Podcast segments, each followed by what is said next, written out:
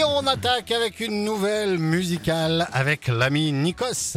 Eh oui, les loups Bonne nouvelle, les comédies musicales font le plein en ce moment à Paris. Mauvaise nouvelle, à cause de la tempête Ciaran, le casting de la comédie musicale Mary Poppins a été reporté.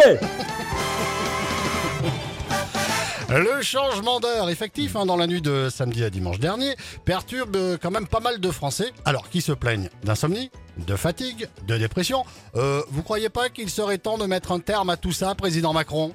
Mais pas du tout, Fred Mes chers compatriotes, vous toutes et tous, celles et ceux, chacune et chacun, les feignasses et les feignants Cette mesure est formidable Elle permet aux pauvres, qui n'ont pas les moyens de voyager, de connaître le décalage horaire. Oh, Mais non si Tout le monde a le droit au bonheur, non, flûte Oh.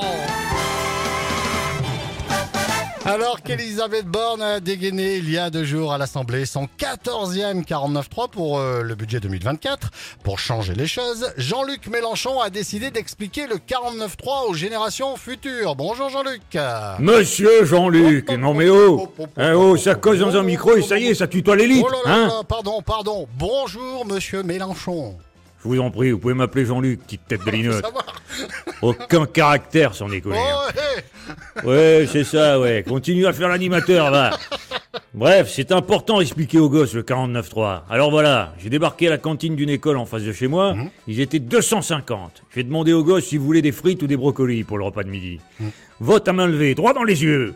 Et là, il y en a qu'un, un petit con, qui a voulu des brocolis. Sinon, 99% étaient pour les frites. Mais alors, c'est comme ça que vous leur avez expliqué le 49.3 Non, ils ont compris tout seuls, ils ont bouffé des brocolis.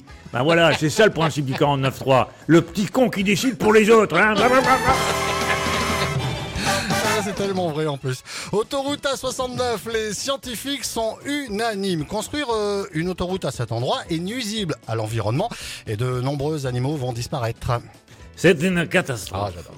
ben oui, tout le monde le sait, et tout le monde s'en fout. Vous êtes en colère, Jean Lassalle? Et comment que je suis en colère? Quand je vois ça, j'ai envie de pleurer. Pauvre grenouille, pauvre hérisson, pauvre girafe. Des girafes Eh oui, Fred, les girafes du Tar. Vous, connaissez pas Bah non Hein ah ben c'est dommage, parce que, mais bon, il y en a plus. hein. Avec leurs conneries d'autoroute, il y en a plus. C'est déjà très très rare d'en voir. Très très très très très rare. Et, et c'est pas en construisant une autoroute que ça va ranger les choses. C'est fini. La hyène de Castres, pareil.